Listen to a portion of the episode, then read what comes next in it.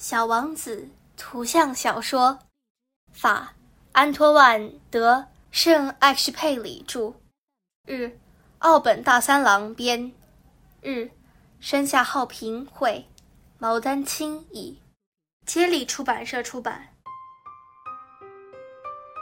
我六岁的时候读过一本叫《真实的故事》的书，其中有一幅震撼人心的画，上面的解释是。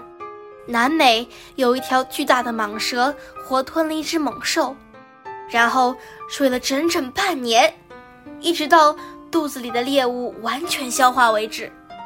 原来原始森林有这么多惊人的生物，对此我觉得很酷，于是就把它画了下来。我把我的杰作拿给大人看，怎么样，可怕吧？这不就是一顶帽子吗？有什么好怕的？我画的可不是帽子，而是一条活吞大象的巨蟒。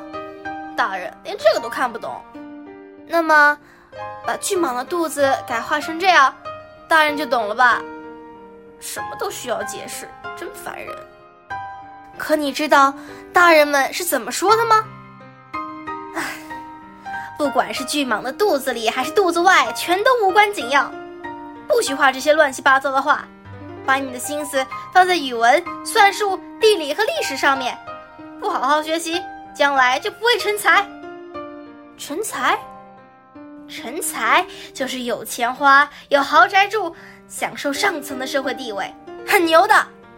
大家都围着你转，夸赞你，这样一来，你就会心情大好。根本就没好好的看我的画。